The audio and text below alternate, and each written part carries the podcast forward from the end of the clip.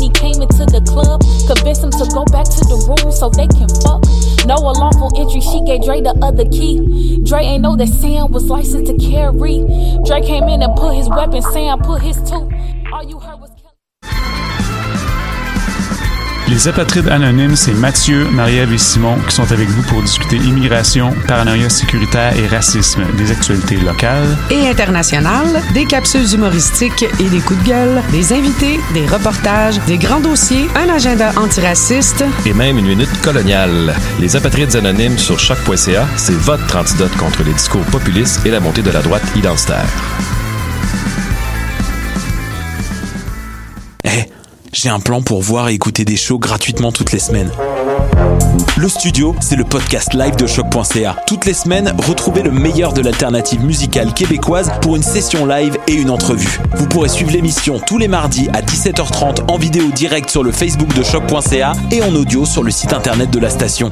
Et si vous avez manqué l'émission, pas de problème, retrouvez le studio sur nos plateformes podcast et en vidéo sur YouTube. Musique.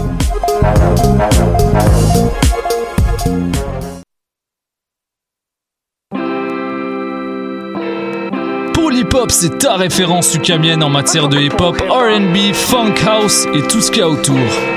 Chaque semaine, découvre nouveautés, classiques, entrevues et événements avec moi-même DJ White Sox, ton animateur pour deux heures de bombes sonores.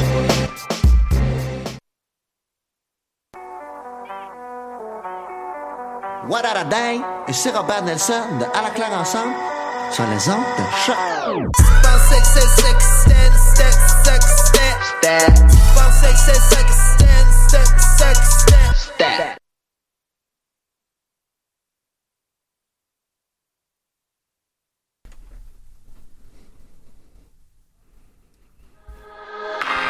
Votre fin de session est tellement raide que vous savez plus où donner de la tête. Vous êtes occupé à trouver toutes vos idées cadeaux. Restez à l'écoute, on est là pour vous faire un recap.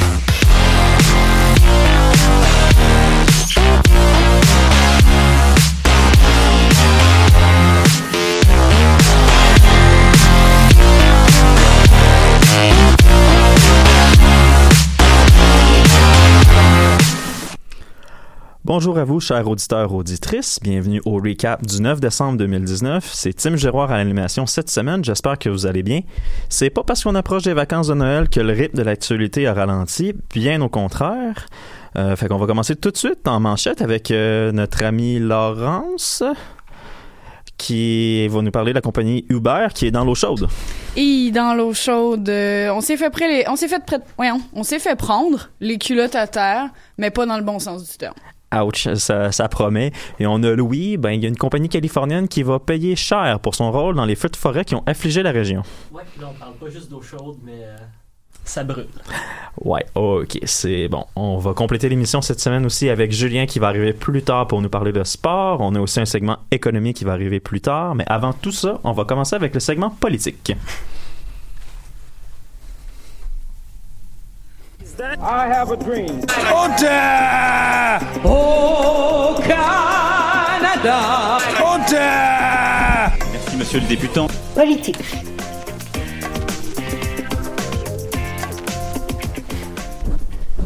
Oui, en politique cette semaine, on va commencer plus localement avec la fin de la session parlementaire à Québec puis le discours, du trône pardon, à Ottawa disons que c'est pas l'information qui manquait. Bruno, tu vas nous résumer tout ça? Euh, effectivement, Tim, mais quand même, euh, il y a aussi une autre félicitation qui m'a vraiment happé, euh, celle-ci. alors que je vous avise que je vais peut-être prendre moins de temps que la semaine dernière. Peut-être, peut-être, peut-être, mais bon, on verra. de toute façon, à part ce qui se déroule en France, c'est la controverse sur la juge à la Cour supérieure du Québec, il s'est pas déroulé grand-chose. Mais c'est tout de même, comme tu le dis, Tim, c'est la félicitation parlementaire à Québec. Et cela a permis aux partis politiques provinciaux de faire leur bilan à la dernière session. Et bien sûr, tout le monde est heureux de cette session. Bon, il euh, faut quand même présenter un beau visage euh, aux Québécois. Mais le grand perdant au point de vue de la marque écorchée, c'est le gouvernement. Avec le PEQ, la loi sur les tarifs d'électricité et l'ambiance à l'Assemblée nationale, c'est un peu de la responsabilité du gouvernement d'avoir un agenda et d'avoir une ambiance quand même correcte.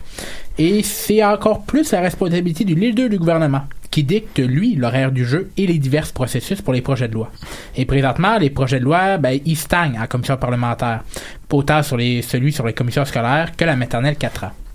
Il a même fallu le baillon euh, la semaine dernière pour faire approuver celle sur les tarifs d'électricité, euh, décriée par tous ceux qui connaissent tant soit peu le sujet. Euh, néanmoins, il faut être deux pour danser. Même si Marc Targuay, le leader libéral, est virulent et le bulldog du gouvernement, euh, le gouvernement lui aura quand même bien l'appareil.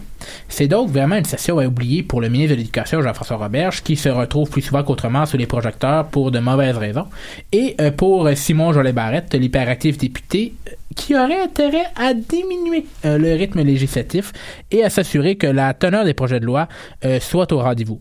Pierre Arca avait raison de dire que le gouvernement ficelait mal ses projets de loi. Il est vrai que la CAQ aurait intérêt à tâter la température avant de lancer des pavés à la mer. Cela aiderait à plusieurs niveaux, je vous dirais. Euh, mais il reste quand même encore 5 sessions au gouvernement, euh, plutôt 4 parce que la dernière, c'est plus une préélectorale, euh, pour faire approuver ses projets de loi. Et ça donne donc amplement de temps pour faire voter son programme. Pour l'année 2020, alors je donne maintenant mes résolutions pour chaque nouvelle. Alors, pour l'année 2020, euh, je donne comme résolution à la CAQ et à l'adresse de Simon Jolet-Barret de trouver de l'empathie et d'exercer leur patience. Namasté. Deuxième sujet, bien sûr, de cette semaine, euh, c'était aussi le dépôt du discours du trône la semaine dernière. Alors, juste pour vous, rappeler qu'est-ce que c'est que ça, cette bibite-là, c'est une déclaration des engagements du gouvernement pour la législature.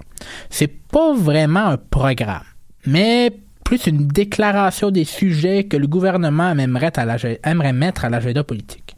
Dans un gouvernement majoritaire, le discours du trône a vraiment pas d'importance, mais dans un gouvernement minoritaire, ça en a un peu plus. Parce que le discours du trône, ça demande à être un vote de confiance. Donc, c'est un vote où le gouvernement pourrait être défait et on pourrait repartir en élection après le discours du trône. D'habitude, c'est quand même euh, juste une, une, petite étape dans le processus. Bien sûr, euh, rien dans le discours du trône n'était pour le Parti conservateur.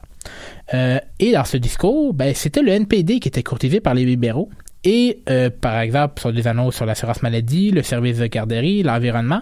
Néanmoins, euh, pour paraître un peu plus indépendant, bon j'appelle ça des techniques de drague bien sûr en politique, le NPD a décidé de pas voter pour le discours du trône. Euh, je trouve que c'est plutôt pour sauver la face et montrer au gouvernement qu'il ne pourra pas toujours compter sur eux et qu'ils devront travailler ensemble pour pour assurer la survie du gouvernement. Et François Blanchette lui a fait une décision sensée de dire qu'il n'y avait aucune raison de jouer à l'autruche et de donner et il faut donner bien sûr la chance au gouvernement de faire des actions et de présenter des projets de loi. Euh, le Bloc québécois a rien à perdre, bien sûr, de, de dire ça puis de faire ça. Euh, mais ce sera bien sûr une courte session parlementaire. Il n'y a pas grand chose de présenter, je crois, parce que la session finit ben, ce vendredi à Ottawa. Euh, alors, mes résolutions pour le gouvernement Trudeau pour 2020, euh, c'est simple. Alors, maugréer la chèvre et le chou. Euh, le Parti libéral va pas perdre le soutien du NPD. Seulement si, et seulement si, il ne les écoute pas et ne collabore pas avec le parti de signe. Mais pour cette situation-là, je trouve que tout était gagné pour le gouvernement Trudeau. Mais ça sera à voir. Et pour terminer ma chronique, ben, traverser l'Atlantique pour aller voir nos merveilleux cousins français. Alors, euh, les grévistes et revendications continuent, bien sûr, de toute façon, dans l'Hexagone. Euh, les Français pas à grève ou à manif, c'est juste pas normal de toute façon. Euh, mais expliquons, bien sûr, le nœud euh, du problème euh, pour ceux qui n'étaient pas euh, pas au fait des derniers développements. Alors, c'est vraiment par rapport aux retraites. Parce que présentement, en France, il y a 42 systèmes différents pour les retraites. 42? 42. Je savais que 42 était la réponse à la vie, là, mais... Non, non, 42 systèmes. Au Canada, on, a la passé de veiller sur le gouvernement fédéral, le régime des routes au gouvernement provincial, les régimes de retraite des entreprises et les REER privés. Ouais, ça fait 4. Ça fait 4, ça fait pas 42. Euh, ouais. Puis l'autre élément important aussi que dans le système des retraites en France, c'est que ce sont les travailleurs qui payent pour les retraités et non pas les travailleurs qui ont accumulé de l'argent dans des coffres pour payer leur retraite. C'est vraiment les travailleurs actifs qui payent pour les retraités actuels.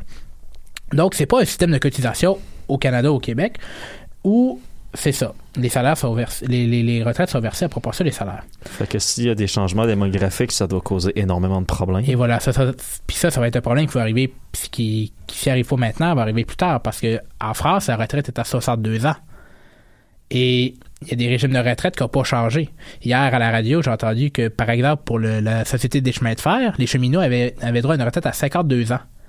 Parce que avant, le travail de cheminot était beaucoup plus dur. On peut revenir à l'époque victorienne de trimballer du charbon d'un côté à de l'autre.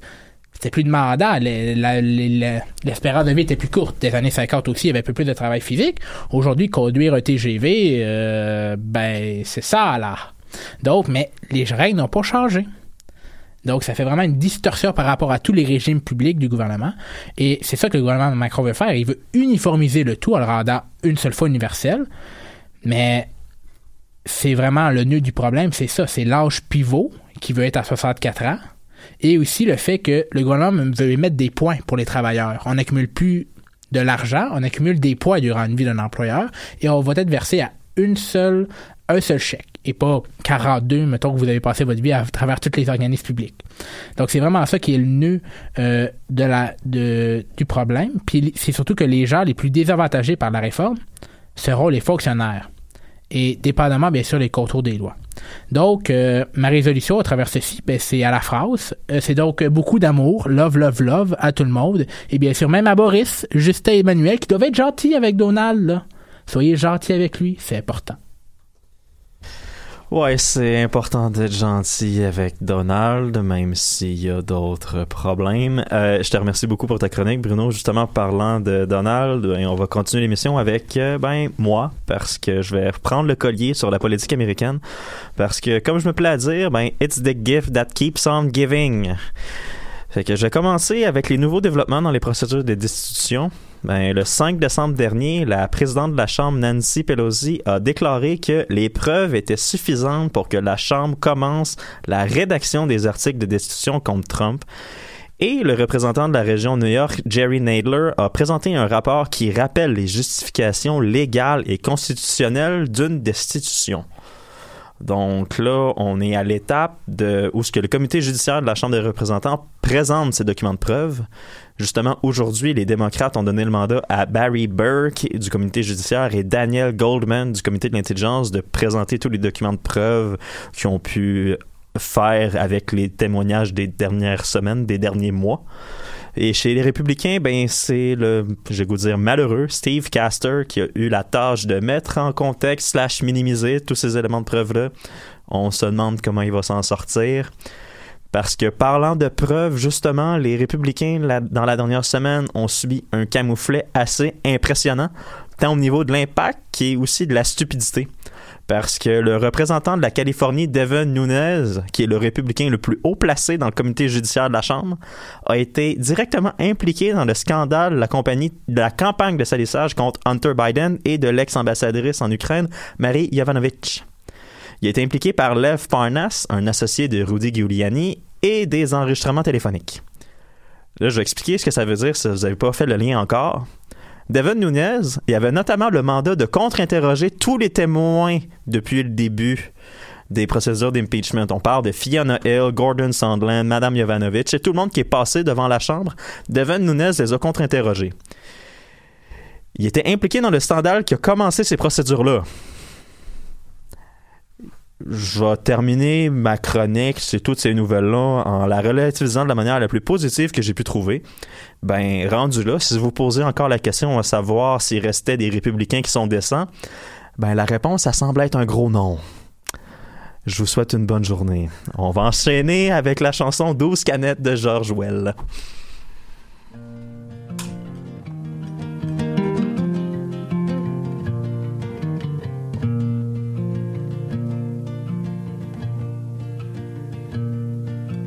C'est une calomnie, tout ce qu'on dit. Une parodie en vent de rêve qui souffle sur nos tragédies.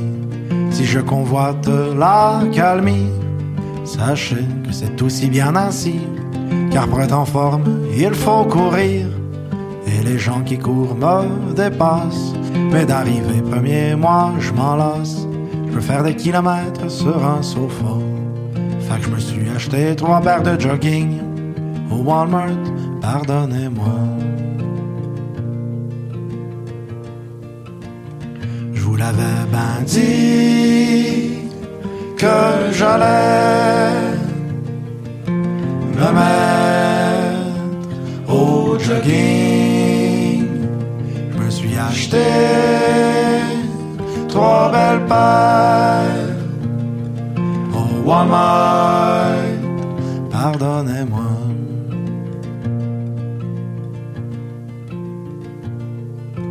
Vous m'envoyez navré si je ne fais pas tout ce que je dis. Mais faut pas croire tout ce que l'on dit. Non, faut pas croire tout ce que l'on dit. Moi, je vends du rêve à qui le veut bien. Et c'est le malaise en mise en scène. Un soir d'été en fumigène. Je dirais au revoir à la prochaine. Je prends pour la République des copains, canne à pêche à la main, en chaloupe et douze canettes, achetées au deb.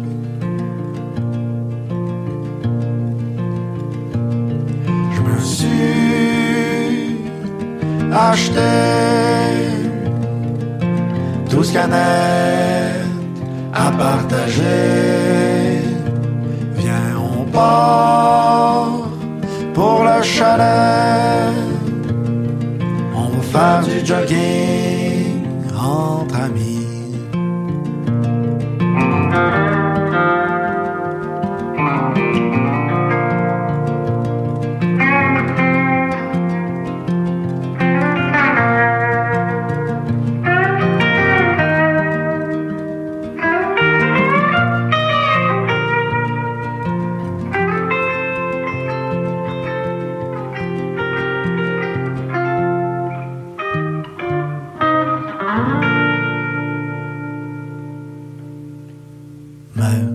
Chers amis, je vous invite, quittons la ville.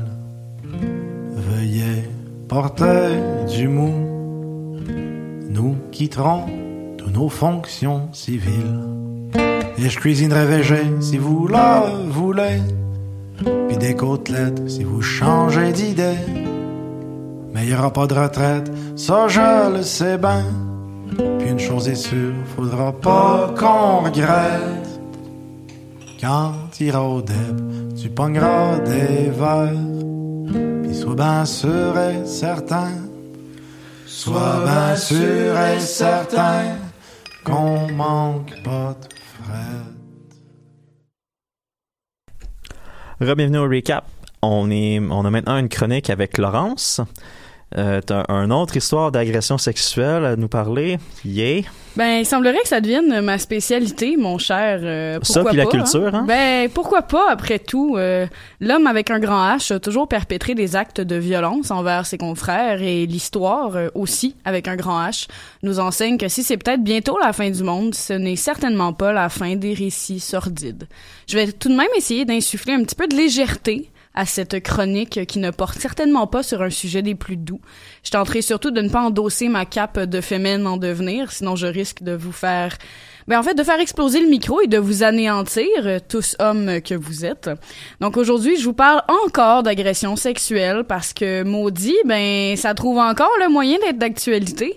Ceux qui disaient que le hashtag moi allait s'éteindre au bout de quelques mois et que l'on oublierait tout ça à grands coups de lampée de gin tonic infusé de GHB, se sont autant trompés que les statisticiens lors des présidentielles de 2016. Le mouvement n'est certainement pas mort et a mené à la tombée en bonne et due forme en bas du pédestal de certains hommes de pouvoir qui auraient dû se croiser les bras au lieu de mettre la main à la pâte. Nul besoin de faire un recap de tout ce qui a été mis en lumière depuis les débuts du hashtag. Je vous garde ça pour une autre émission. Wink wink. Enfin bref, euh, les dernières années ont prouvé que la culture du viol est une chose à prendre au sérieux. Faut arrêter de se voiler la face et accepter que bon nombre d'agressions sexuelles sont tues, balayées sous le tapis. Nous sommes coincés dans un système qui est pas prêt à affronter ce problème endémique et qui préfère avancer à petits pas plutôt que de donner un coup de massue. Si au Québec, par exemple, on a adopté une législation, législation, pardon, forçant tous les établissements d'enseignement à se doter d'une politique sur le harcèlement et les violences sexuelles, c'est pas une solution très répandue, encore moins chez nos voisins du Sud. Faut quand même se rappeler qu'ils ont à leur tête un président qui a déclaré le célèbre Grab them by the pussy. Difficile de reconnaître les formes de violence sexuelle quand la carotte touffue qui te gouverne trimballe allègrement ses pattes sur des femmes qui n'ont certainement pas demandé ça. Enfin bref, les grandes compagnies sont également coupables de manque d'initiative à ce sujet. Encore une fois, c'est la loi du silence qui prévaut parce que ça fait trop mal de raconter ces choses-là, d'être obligé de reconnaître ses fautes. La loi du silence, la loi du baillon autonome. Mais la compagnie Uber connaît ça. La semaine dernière, le géant du secteur a décidé d'enfin sortir de l'ombre et a présenté un rapport tout à fait épouvantable. Après des années à refuser de chiffrer le problème, Uber a finalement mis carte sur table. Sur le territoire américain, près de 6000 agressions sexuelles ont été rapportées par des utilisateurs ou des conducteurs en deux ans. Exactement 5981 agressions, comprenant des attouchements, des tentatives d'agression et des viols. La première réaction d'Uber, ça a été de déplorer le tout, naturellement, en signalant qu'il ne s'agissait, mais qu'il ne s'agit d'une infime poignée d'incidents sur le nombre astronomique de courses de voitures. Il s'agirait d'un signalement équivalent à 0,00002% des trajets. Certes, avec ce seul chiffre en main, on peut affirmer que ça représente une minuscule portion des courses faites par le service de simili-taxi. Par contre, je rappelle que ce sont près de 6000 pardon, 6000 personnes qui ont été attaquées, 6000 personnes dont l'intégrité physique est entachée par des gestes qui ne doivent jamais être posés sans consentement, 6000 personnes qui se croyaient en sécurité lors de trajets en voiture, 6000 personnes qui pensaient se rendre du point A au point B pour éviter de prendre le volant ou de marcher dans la nuit noire des fins de soirée, pour éviter de faire des conneries ou pour minimiser le risque d'incident dans la rue. 6000 personnes qui vivront longtemps avec une faille dans le dedans, une faille qui créera des fissures dans le cœur et dans les relations futures. Uber n'est pas la seule compagnie qui s'est fait pogner les bobettes à terre. La rivale d'Uber, l'entreprise Lyft, avait pourtant cherché à se positionner comme étant plus responsable que sa rivale, mais elle a autant échappé que les grands dirigeants de ce monde lors de la COP 25. Depuis septembre, 34 femmes ont porté plainte à Lyft pour des agressions sexuelles commises par des chauffeurs affiliés à la société canadienne. L'une des plaignantes a raconté s'être endormie à l'arrière d'un véhicule après avoir fêté son anniversaire. Quand elle s'est réveillée, ben, le chauffeur était tout bonnement en train de la violer. Si le dégueulasse a bel et bien été arrêté, Lyft n'a pas offert ses excuses à la victime, lui proposant simplement de lui rembourser le coût de la course. Quelle est la suite des choses? Rien de trop certain. En matière de sécurité, Uber et Lyft ont déjà affirmé avoir renforcé les contrôles pour détecter les criminels qui ont déjà été condamnés. Ils ont affirmé aussi avoir rendu plus difficile le vol d'identité par les chauffeurs. Leur meilleure idée? Ajouter à leur interface un bouton permettant de signaler un problème pendant les trajets. Ce qui est brillant avec ça, c'est que tu as clairement le temps et l'occasion d'ouvrir ton téléphone et de peser sur le bouton d'urgence quand tu te fais agresser par quelqu'un. Tu sais, entre deux, trois tapes à la gueule puis quelques pénétrations forcées, on a certainement le temps et l'envie d'ouvrir l'application pour appuyer sur un bouton virtuel qui envoie tes coordonnées au service d'urgence. Mais pour terminer cette chronique sur un ton un petit peu plus positif, mais j'ai décidé de faire part d'une bonne nouvelle. Ce matin même, la ministre de la Justice, Sonia Lebel, a annoncé qu'à partir de janvier, des conseils juridiques gratuits seront offerts dans la province aux victimes d'agressions sexuelles. Le projet pilote sera mené par la clinique Juripop et profitera d'une enveloppe de 2,5 millions de dollars. Donc la clinique répondra aux questions des victimes, souvent mal informées et réticentes à s'engager dans l'engrenage juridique. Le tout comprendra aussi un service d'accompagnement pour les femmes afin de les mettre en contact avec les bons intervenants selon leur situation, par exemple des gens issus du milieu de la santé, des travailleurs sociaux, etc. C'est à noter que cette initiative-là découle d'un travail entre quatre élus des quatre partis à l'Assemblée nationale. Avec Sonia Lebel, on retrouve la solidaire Christine Labrie, la libérale Hélène David et la péquiste Véronique Yvon.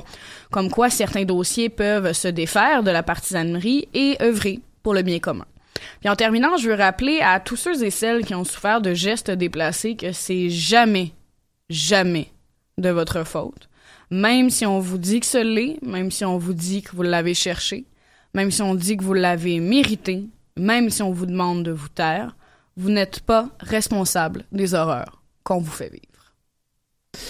Effectivement. Merci beaucoup, Laurence, pour la chronique. Euh, on va se tourner du côté de Louis. On sait que les feux, de les feux de forêt sont de plus en plus nombreux dans le monde depuis quelques années. Je pense à l'Alberta, la Grèce, la Californie, l'Australie.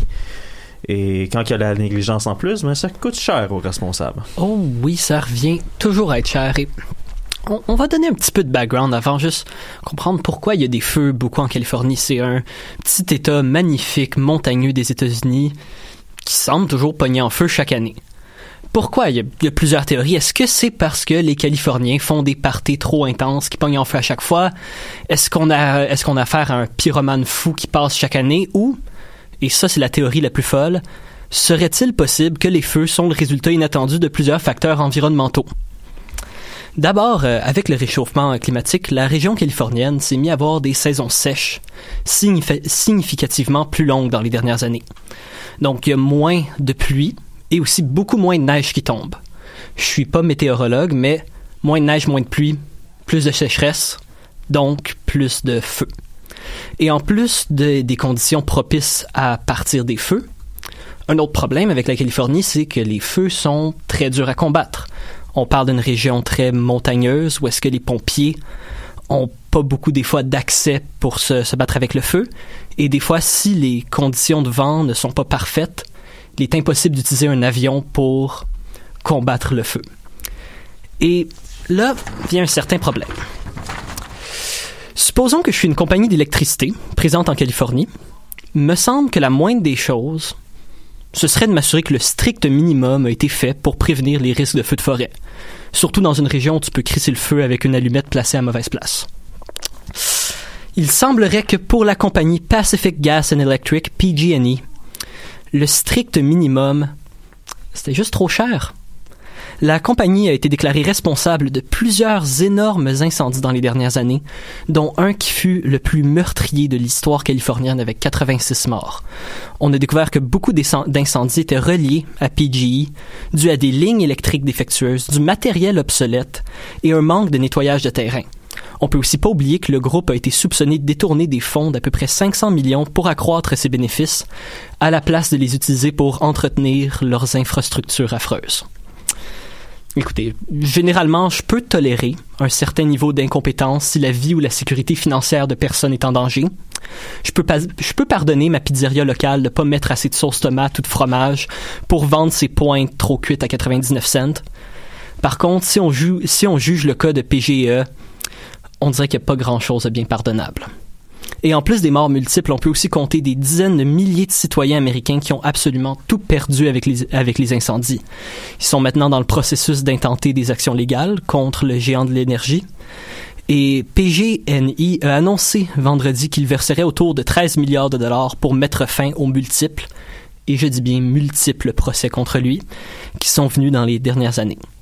On devrait en apprendre plus dans les prochains jours, mais 13 milliards de dollars à donner aux victimes, c'est pas énorme quand on considère les 30 milliards de dégâts qui ont été faits dans la région. Et d'ailleurs, si maintenant on fait un petit tour en Australie, le, feu semble être aussi bien pogné là-bas, puis je parle pas juste du dance floor. Toute la région de New South Wales est maintenant aux prises avec ce qui s'appelle, et je niaise pas, un méga feu. Donc, qui plusieurs feux s'étant rejoints ensemble pour faire un feu encore plus gros. Je sais pas pour vous, mais si jamais je deviens pompier, puis qu'on me dit à ma première journée que je vais me battre contre un méga feu, je quitte ma job directement. Et tout ça en plus de la quarantaine d'autres feux dans la région. Le cas est assez gros pour que les gens de Sydney, à une heure de route de la plupart des feux, peuvent voir l'étendue gargantuesque de fumée. Et encore une fois, la situation est effrayante. Comme l'année passée d'ailleurs, les feux de forêt ont été un, un problème majeur dans le pays et ont causé la mort de 200 personnes. Et encore une raison majeure pour la prolifération de ces feux, le réchauffement climatique qui a contribué à créer des saisons sèches, particulièrement propices aux incendies. Cependant, le premier ministre australien Scott Morrison a déclaré qu'il n'y a aucune preuve crédible que les feux et le réchauffement climatique sont connectés. Espérons juste qu'il ne va pas continuer à prendre la défense PG&E parce que nier les dangers du réchauffement climatique et des feux, ça finit par coûter assez cher à la fin. Effectivement, Louis, euh, c'est c'est pas des bonnes nouvelles ça non plus. Hein? On s'entend que c'est pas. euh, on espère que les Australiens vont s'en sortir. On pense à eux. Puis on va s'en aller maintenant en musique avec Flora Laurentienne.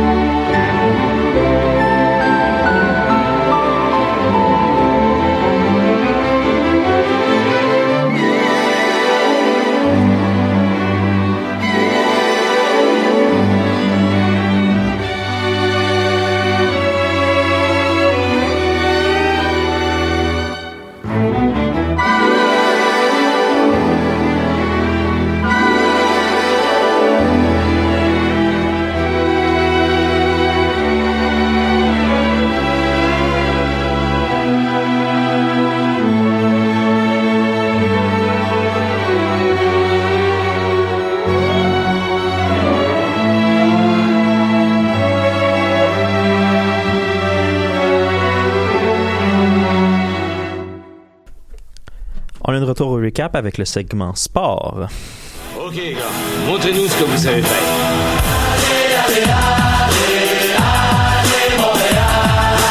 Le tir et le but! Elle est partie! Oui, the North! What a night again. Unbelievable feeling.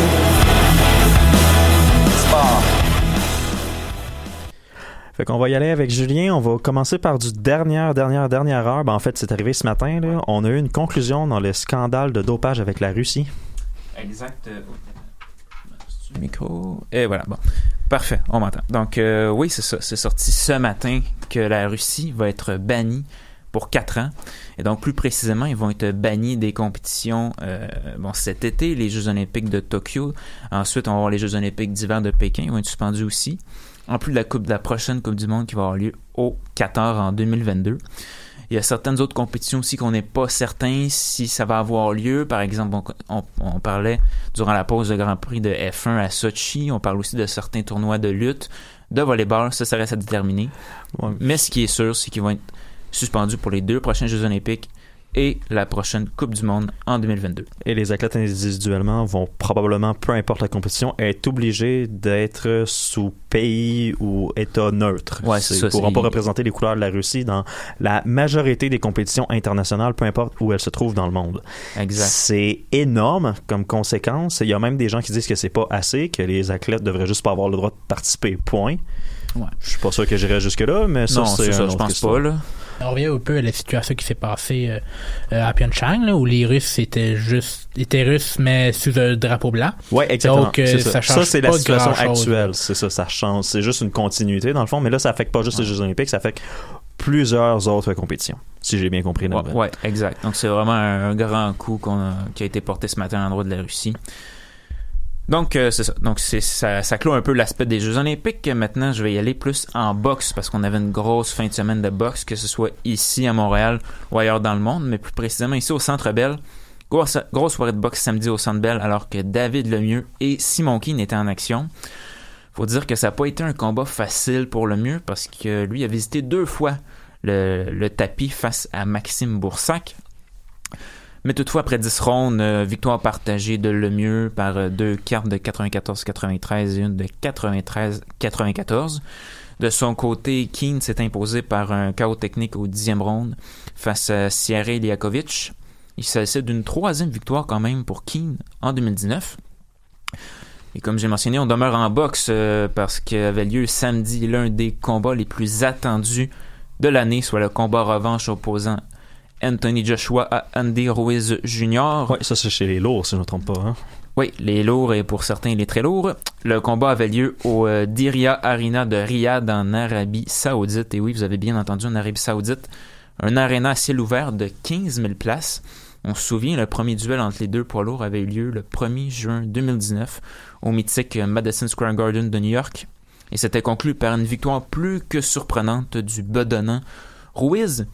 Et donc, les deux pugilistes se retrouvaient six mois plus tard en Arabie Saoudite pour un combat revanche. Joshua affichait une forme resplendissante, lui qui a retranché un peu plus de 10 livres sur la balance, alors que Ruiz, de son côté, affichait 7 kilos de plus. 7 kilos? 7 kilos de plus qu'en juin. Ok, donc une quinzaine de livres. À peu près un 15-16 livres de plus. Faut dire que déjà en juin, il était pas petit. Non. Et là, il était, il était encore moins. Euh, selon certaines sources, selon certains médias, bon, euh, il y a eu, comme j'ai dit, six mois entre les deux combats et sur six mois, il aurait fait euh, pendant trois mois la fête. Donc, c'est ce qui explique un peu sa, sa forme décevante comparativement à Anthony Joshua. Ok, fait que dans le fond, si on résume ça, c'est que le deuxième combat, c'est l'inverse dans les rôles. Les personnes qui n'avaient pas pris son adversaire au sérieux, ben. Ça a été, ouais, c'est ça. Exact. Les rôles se sont tout à fait inversés, comme tu viens de le mentionner. Donc, euh, Anthony Joshua a en effet utilisé sa mobilité avantageuse pour euh, épuiser son adversaire en se déplaçant un peu partout sur le ring tout au long du combat. faut dire que la stratégie a porté ses fruits parce que Joshua a été déclaré vainqueur au bout de 12 rounds par décision unanime. Donc, il reprend ses titres de poids lourd IBF, WD, WBA et WBO. Et certains parlent d'un peut-être un prochain combat contre euh, Deontay Wilder, qui serait tout un Ou combat. Tyson Fury, parce que les deux Ouais, c'est ça, parce que justement, les deux s'affrontent le 22 février à Las Vegas. Donc, euh, peut-être Wilder, mais bon, ça va dépendre de, euh, de ce qui va arriver dans Ben, ce Fury combat. Wilder, c'est un peu plus un 50-50, donc on verra qui va gagner. Exact. Donc, euh, on se déplace maintenant au hockey alors que la dernière semaine du Canadien fut un peu plus positive que les dernières avec une récolte de 4 points sur une possibilité de 6. Mardi, le CH a mis fin à une séquence de 8 défaites avec une victoire de 4 à 2 face aux puissants Islanders. Mais deux jours plus tard, le tricolore retombe dans ses mauvaises habitudes en s'inclinant 3 à 2 face à l'Avalanche de Nathan McKinnon. Ouais, il retombe dans ses mauvaises habitudes. Peut-être un peu sévère. L'Avalanche, c'est une très très bonne équipe. Ouais, mais c'est des mauvaises habitudes de perdre. Ouais, Euh, Bon, le lendemain, Caden Primo faisait ses débuts dans la LNH au Madison Square Garden face aux Rangers. Il a offert une solide performance, pour, pour dire, euh, voyons, Il a offert une solide performance avec 29 arrêts sur 30 tirs pour permettre au siège de l'emporter 2 à 1. Et dans la victoire, Brendan Gallagher a inscrit son 13e but de la campagne. Le prochain match du tricolore, c'est demain soir face aux Pingouins à Pittsburgh. Et je termine en soccer anglais en Angleterre, alors que où avait lieu plutôt le derby de Manchester samedi entre Manchester United et Manchester City. Toujours des matchs excitants. Oui, très très excitant et ça l'a été euh, aussi euh, samedi. J'ai regardé le match euh, presque au complet, ça a vraiment été excitant d'un bout à l'autre. Victoire surprenante de United 2 à 1 malgré une nette domination des Citizens et aussi le fait que United était vraiment négligé dans, dans ce duel parce Ils ont que une très mauvaise saison. Exact. Enfin, Euh, selon les standards de United, bien sûr. c'est ça. Ben, selon les standards des dernières des de leur équipe sur papier des dernières saisons, c'est pas si pire, mais ouais, selon leurs standards, c'est assez décevant. Et donc, était négligé parce que le match était à l'extérieur, au, au Etihad Stadium. Et donc, une défaite qui, il faut dire, complique les choses pour Manchester City, qui est maintenant troisième au classement de la Premier League. Ça fait un, un bout de temps qu'on les a pas vus là. À 14 points quand même des meneurs Liverpool. À 14 points à la mi-saison, aïe aïe aïe, ça va être Ouais, c'est ça. On compliqué. est quasiment rendu à la mi-saison. On a 16 matchs de jouer. Euh, troisième, les deuxièmes, c'est Leicester. Premier, Liverpool. Ouais, qui, revit, qui revit Le- Leicester City qui, après son titre surprise, avait réussi à se maintenir dans le top 10 à chaque saison, mais avait connu des ratés un petit peu. C'est sûr que perdre des joueurs de la qualité de N'Golo Kanté et Riyad Riyad Mahrez. Ça fait très mal. Mais on revit. Jamie Vardy a retrouvé son excellent niveau. Il se prépare pour l'Euro, ça paraît. Ouais, Puis- Vraiment toute une équipe vraiment surprenante. Et justement, en fin de semaine, Leicester a gagné. Liverpool a gagné 3-0 face à Bournemouth. Les- euh, de son côté, Manchester City perd. Dans les derniers matchs, Manchester City, c'est pas facile. Et là, vraiment, à 14 points de Liverpool, je En pense fait- que la pente va être un peu dure à remonter pour l'instant. Quand, quand on parle des, des grosses équipes en première ligue, tu sais, pour, pour terminer la chronique sport, à part Liverpool, toutes les équipes sont un peu décevantes, j'ai l'impression. Tu sais, Chelsea est pas si fort que Ouais, là, ils ça. sont- ils sont quatrième, ils sont Ouais, quand ils sont même, quatrième. Ouais, euh, ils, ils ont bien. remonté la, ils ont remonté la pente, mais ils ont connu un début de saison horrible. Arsenal, euh, ouais. Arsenal, je veux même pas en parler, c'est une joke depuis 5 ans. Tottenham a remonté un peu aussi. Ouais, mais ils ont quand même euh, renvoyé leur, euh, leur entraîneur, ils ont changé d'entraîneur. Exact. Ils sont rendus avec Mourinho. Oui. De Manchester United sont décevants eux aussi. Manchester City, ben. Ben, si on Manchester City sont corrects, mais c'est juste qu'ils sont pas capables de suivre le rythme de Liverpool. Ouais, c'est ça. Depuis, on va dire de-. C'est pas Manchester City qui est si mauvais, c'est vraiment juste que Non. ils ont de la difficulté à suivre le rythme et freiner des, euh, des- C'est ça, des cette Reds. saison. Mais si on exclut cette saison, ce début de saison, euh, Manchester City est vraiment aussi une des, des une des meilleures équipes en Angleterre, une des meilleures en Europe. Est-ce qu'ils vont réussir à, par exemple, euh, gagner la Ligue des Champions comme l'a fait Liverpool? Ben, ça, c'est encore un point d'interrogation. On là. verra bien. La Ligue des Champions, la compétition risque d'être particulièrement féroce dans les rondes éliminatoires qu'on va voir à- en février, je crois. Que justement, en parlant de la Ligue des Champions, je peux conclure là-dessus quelques secondes. Les derniers matchs demain et après-demain, donc la sixième journée de six de la phase de groupe de la Ligue des Champions, mardi, mercredi de cette semaine. Et ensuite, euh, ça va aller, je pense, en, soit, je pense fin janvier ou début Donc, ça février. veut dire que le tirage, euh, ça va être vendredi, j'imagine? Ça se pourrait, ouais. J'ai pas, je sais pas exactement quand, mais ça se peut que ça soit dans les prochains jours, là, parce que ça finit cette semaine. OK, on revient là-dessus, on va faire la vérification. Euh, pendant qu'on fait cette vérification-là, on va aller avec le segment économie. de la coalition Avenir Québec, pas de baisse d'impôts. Billions and billions and 520 millions de dollars. Moi, j'ai intérêt que je plus chez le capital. Prêt d'urgence pour Capital Média qui est au bord de la faillite. Économie, en as-tu vraiment besoin?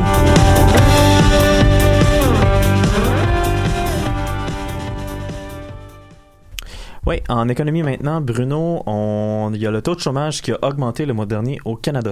Effectivement, Tim, l'économie canadienne a connu la plus importante hausse du taux de chômage depuis les crises économiques de 2008, avec un bond de 0,4 points lors du mois dernier de novembre. Néanmoins, le taux de chômage est tout de même à un niveau plus bas qu'au plus fort de la crise économique. Il se situe présentement à 5,9% euh, L'économie canadienne a eu un solde négatif de, 7, de 71 200 emplois lors du mois de novembre. Euh, la perte d'emploi est survenue euh, autant à temps plein qu'à temps partiel et les secteurs de la production des billets, de la fabrication comptent pour une bonne partie de la perte euh, de 71 200 employés. Et c'est aussi le secteur des services qui a aussi connu une baisse de, 4 000, de, 14, de 44 000 emplois. Excusez-moi. Au niveau provincial, le Québec a eu la plus grande baisse du taux d'emploi au pays avec 55 000 emplois en baisse. Attendez, je vais juste appeler Jason Kenny pour, pour dire que ça va quand même bien ça va mal quand même au Québec, mais bon, mon téléphone ne répond pas. Alors, au deuxième trimestre, la Société québécoise du cannabis va réussir à engager les profits de 20 millions de dollars que demande, que demande le gouvernement Legault. Alors, applaudissements euh, à la SQDC. Euh, et deuxième série d'applaudissements, bien sûr, parce que la SQDC a aussi engendré des profits de 5 millions de dollars durant le deuxième trimestre. La SQDC a ouvert durant les euh, trois derniers mois quatre nouvelles succursales pour permettre à tous les Québécois de prendre un joint pour voir bien sûr que le monde va très bien présentement. C'est sûr que quand tu habites à Sainte-Agathe-des-Monts, Sherbrooke et Saint-Jérôme, je trouve que c'est de très bonnes raisons. C'était ma joke de journée, merci. Euh, en passant, la dette de la SQDC a été remboursée à la Société des alcools comme quoi le vice paie au final. La Banque du Canada a maintenu son taux directeur à 1,75% euh, Vous savez, dans une formule mathématique, on parle parfois de la Constance. Euh, ben, quand ça fait un an et demi que le taux a pas changé, j'appelle pas mal ça une constance. Euh, pour la Banque du Canada, les conflits internationaux et l'incertitude constituent toujours un risque important sur l'économie mondiale et canadienne. Néanmoins, le Canada s'en sort quand même bien. Euh, il faut toujours, faut quand même rappeler que les banques centrales sont toujours sous pression, euh, car ils ont de moins en moins d'outils pour régler l'économie, surtout si elle va mal. M. Pauloz a annoncé par la même occasion qu'il ne briguera pas de second mandat comme gouverneur de la Banque centrale. Depuis 2013, M. Pauloz joue vous dirais, a quand même bien géré l'économie canadienne avec les outils qu'il a euh, durant cette période économique quand même plutôt trouble et de décroissance pour possiblement le remplacer, la première sous-gouverneure, Caroline Wilkinson, est beaucoup mentionnée dans les officines gouvernementales. Euh, néanmoins, euh, le gouverneur de la Banque du Canada est parfois choisi à l'extérieur de l'organisation, par exemple sous-ministre aux finances ou directeur d'une entreprise. ce sera toutefois, si elle est nommée, la première dans l'histoire de la Banque du Canada être que la gouverneuse soit une femme. Euh, la prochaine mise à jour économique sera le 22 janvier et présentera les perspectives économiques sur l'inflation et sur la politique monétaire canadienne. Et le chiffre de la semaine, pour terminer cette chronique plutôt rapide, c'est 1,2 milliard de dollars. C'est le prix que le gérant euh, des technologies Ericsson a accepté de payer au gouvernement américain pour des versements pour des versements de pots de verre qu'il a effectués dans cinq pays différents. Selon le gouvernement américain, la corruption s'est conduite durant près de 17 ans et a impliqué les hauts dirigeants de l'entreprise, permettant d'augmenter ses profits. Le groupe suédois dans les équipements technologiques a témoigné avoir mis en place un système sophistiqué pour payer des pots de verre à Djibouti, en Chine, au Vietnam, en Indonésie et au Koweït de 2000 à 2016. Ces pots de verre étaient payés au gouvernement ou aux agences pour avoir les contrats. Euh, j'espère qu'Andrew Scheer va demander au Parlement d'être contre Comme SNC Lavalin. On l'espère aussi. Ça serait, ça aurait au moins de la suite dans les idées. Ça donnerait une certaine constance à l'opposition d'Andrew Scheer. Donc, ça veut dire qu'il le fera probablement pas.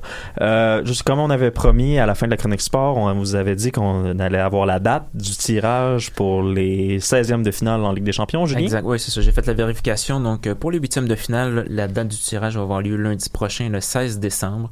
Et les premiers matchs allés auront lieu vers la mi-fin février. Parfait, merci beaucoup Julien. Je te remercie aussi Bruno pour la chronique économie. On termine avec une dernière chanson qui s'appelle Wild de Patrick Watson.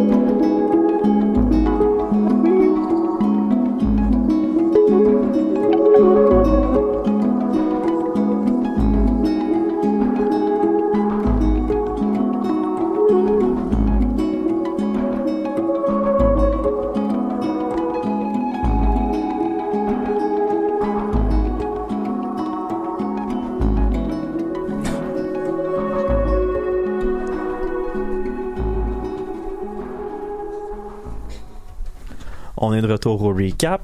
Euh, dans le fond, on va faire une discussion cette semaine sur la Coop 25 de Madrid, qui a commencé le 2 décembre dernier et qui va se terminer le 13 décembre prochain. Ben, c'est pour ceux qui savent pas, c'est une conférence de l'ONU qui réunit tous les États membres de la Convention cadre des Nations Unies sur les changements climatiques. C'est un rendez-vous annuel. L'an dernier, il y avait la COP 24, COP 23 et ainsi de suite. L'an prochain, il y a la COP 26 qui est annoncée qui va être à Glasgow pour l'année 2020. Mais on s'entend que cette année, je sais pas pour vous, moi j'en ai pas entendu parler plus qu'il faut. Moi non plus. À part que Greta est là, moi j'ai plus entendu le temps. C'est Ouais, ben, c'est sûr qu'il y a eu le sommet de l'OTAN Ouais. en même temps, la semaine dernière. Mais On sait qu'il y a eu Greta, qu'il y a eu des manifestations dans les rues de Madrid pour le climat. C'est tout ce que j'ai entendu dire Euh, de la COP Louis, 25. Ah non, absolument rien, Non, vraiment. Là, Ben, c'est pas mal tout ce qu'il y a à dire, en fait, euh, sur ça. Si, on, si ça a été le silence sur la chose, euh, c'est pertinemment parce que il s'est rien passé. Ouais, c'est ça, c'est un peu ça le point, hein. C'est qu'il y a peu d'annonces, peu de nouvelles idées. Hum, les États, bof, ça n'a pas l'air de vouloir euh, s'impliquer plus qu'il faut, en tout cas ceux qui sont là. Êtes-vous en train d'insinuer que les gouvernements ne mettraient pas l'énergie pour sauver la Terre? Scandaleux. Ben, je veux pas aller, je veux pas aller là tout de suite. Ce que je veux dire, c'est qu'il y en a certains qui clairement veulent pas le faire. On s'entend Ouais. les États-Unis, je sais même pas si envoyer des représentants à la COP25 cette année, je pense pas. No, parce qu'ils se sont retirés de l'accord de Paris, fait qu'ils ont fait ciao là. Yikes. Ouais, c'est super. Donc là, on peut vraiment se poser la question est-ce que ces sommets-là, slash des conférences sur le climat, est-ce que c'est encore nécessaire selon vous? Ben, en même temps, il faut quand même savoir que les pays qui sont présents aujourd'hui à la coop 25, il y en a 70 qui sont là, et ces 70-là représentent 8% des émissions mondiales de CO2. Je dis ça comme ça. 10, 8%? Ça, ça veut dire que la, la- 8%. les États-Unis, la Chine, l'Inde, la Russie ne sont pas là. Ou en tout cas, pas là. triste. Ok, donc ça veut dire Ouais. que les gens qui sont là, d'une certaine façon, tu sais, on, on les blâme de dire, bah, ils ont pas annoncé grand-chose. Ils ont Ils rôle. vraiment à annoncer quoi que ce soit? Ben techniquement oui, comme quand tu fais part, quand tu prends part à des rassemblements comme ça, t'es quand même censé faire une espèce de mise à jour sur tes engagements. C'est sûr que les mises à jour officielles vont être présentées l'année prochaine à Glasgow parce qu'on fait ça euh, aux cinq ans puis voilà. Mais c'est quand même très décevant. C'est silence. euh, on demande aux gens de. Tu sais, en ce moment, les manifestations dans la rue crient plus fort que ce qui se passe dans les bureaux.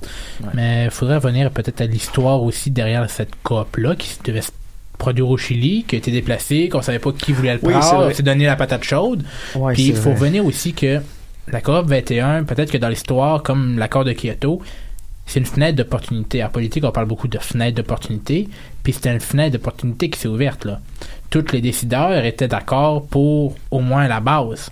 Donc, ces moments-là arrivent rarement, arrivent au- à chaque 20 ans. Donc, 21, c'était censé que la Paris, COP c'est ça? 21, oui, la COP 21, c'est l'accord de Paris, Kyoto avant. Il y a des moments comme ça où il y a une fenêtre d'opportunité qui s'ouvre. Mais là, la fenêtre d'opportunité est complètement fermée. Ah, parce qu'il y a eu des changements de gouvernement Parce qu'il y a des changements de gouvernement, puis c'est normal aussi, là. C'est pas. euh, c'est complètement normal, mais. Est-ce que ce rendez-vous-là annuel est obligatoire? Ben, c'est ça, c'est parce qu'en fait, alors, ce qu'on peut se poser la question, il y, a, la- il y a Laurence qui vient de lancer l'information, comme quoi que souvent les grands updates, les grands changements, les grandes annonces se font aux 5 ans. Comme à Glasgow l'an prochain, c'est le prochain cycle. Est-ce que à la place de faire une réunion à chaque année, ça serait pas mieux d'en faire une aux 2, 3, 4, peut-être même 5 ans, justement, pour que au moins à chaque fois qu'elle a lieu, il y a quelque chose d'annoncé, puis qu'il y a quelque chose c'est qu'on qu'il y ait Ben, suivi d'une certaine façon? Moi, je trouve que personnellement, rendu au moment où on est dans la crise climatique, c'est peut-être là que ça devient pertinent de se voir à tous les ans pour jaser de ce qui se passe? Est-ce que ça l'était avant? Non, parce que ça semblait moins urgent. Mais là, il faut redéfinir un peu de quoi on se jase dans ces rencontres-là. Parce que, en plus, il faut se rappeler qu'il n'y a aucune obligation qui vient avec les coops 21, 25, 42. Il y a littéralement aucune obligation financière, déclarative. T'arrives là, puis tu fais ta mise à jour. That's it, that's all.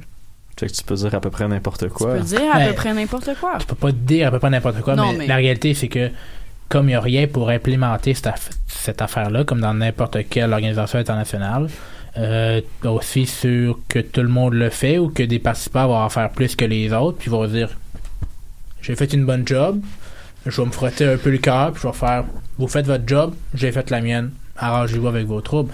Mais de toute façon, ça a toujours été ça le défi des relations internationales. C'est que dès qu'on a un participant, puis un gros participant, qui est les États-Unis, qui veut pas rien savoir, qui veut rien faire, l'intérêt est où? là? C'est pour ça Non, que ça. la rencontre de l'OTAN, ce qui s'est produit en même temps, ben, tous les dirigeants étaient là parce que là, on dirait qu'on a, une, on a un moment OTAN. Là. Donald- Emmanuel Macron qui dit que c'est la mort cérébrale, Donald Trump qui dit que euh, les pays contribuent pas assez, là, la controverse Ouais, ça, avec les trois autre- autres. Ça, c'est une autre histoire entièrement, Bon, ben, l'OTAN, Mhm. qui est comme. C'est Si- tellement bizarre. si au moins le moment, si au moins les dirigeants étaient tous d'accord pour faire ça à la COP 25, ça aurait été une toute autre question, un tout autre moment.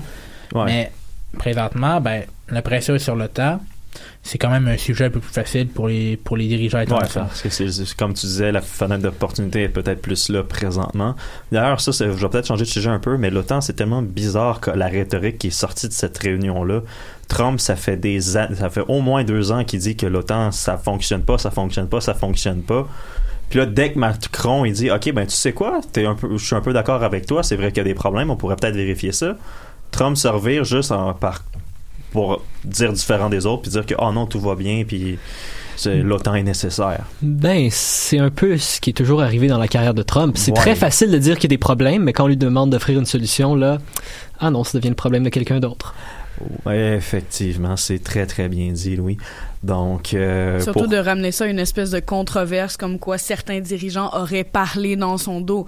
Hey guys, c'est pas Mean Girls là. Non, on non, est non, à vraiment pas. Ça là. aussi, ça c'est vrai. Ça aussi, c'en est un autre. euh, on passe à Justin Trudeau choses, qui s'est fait un petit peu varloper ça par certains réseaux, par certaines Puis moi, personnes. je tiens à dénoncer l'attention médiatique que ce moment-là a suscité. C'est complètement stupide. Pour vrai. Trudeau, tout ce que Trudeau a dit, c'est littéralement Ouais, Trump, euh, il est arrivé en retard parce qu'il a préféré faire son show. Mais même à ça, Puis même, même- si il avait dit les pires atrocités, hey, on s'en foutu là, vraiment.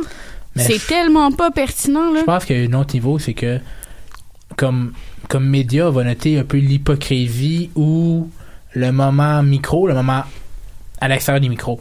Puis, mais de toute façon, on sait c'est quoi la dynamique. Là. Je n'ai pas à apprendre rien à personne. Ça surprend que, personne, Ça surprend personne que de manière informelle, les dirigeants vont parler de qu'est-ce qui s'est passé aujourd'hui. Puis, tu sais, il y a un personnage, il y a une personnage non grata qui fait pas partie de notre groupe d'élitistes, puis qui est arrivé, puis qui chamboule tout, puis qui croit qu'il est le roi, qu'il est le roi sur la terre. Là. Tu sais, c'est sûr qu'ils se parlent entre eux autres. Je peux pas croire un instant de, comme n'importe quel potin à une école secondaire que les gens se Ah, parlent ben pas oui, en même temps. Là. Puis même encore là, puis j'ai tellement le goût de dire que la situation en tant que telle, même si Trump était bien vu, puis même si Trump était pas le personnage qui est, fait juste prendre n'importe quel autre dirigeant qui se met en retard à sa propre à cause d'une conférence qu'il a organisée lui-même. Ça aurait fait jaser, peu importe. Mhm. T'sais, On s'entend là.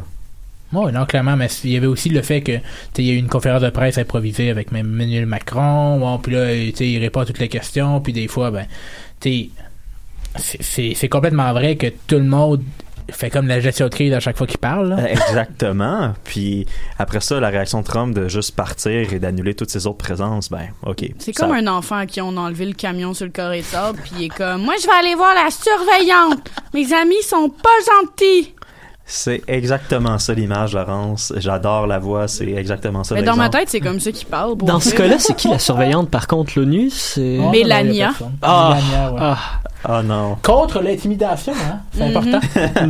Ouais, ouais, ok. Euh, je pense qu'on va finir le show présentement. Ça a été un plaisir de faire le show cette semaine. On se revoit la semaine prochaine pour. Est-ce que je le dis Une émission spéciale? Oui, non, peut-être. Ah, on peut Vous le révéler. Vous allez voir ça la semaine prochaine. On a peut-être une couple de surprises. On se voit lundi prochain. Merci. Bonne soirée.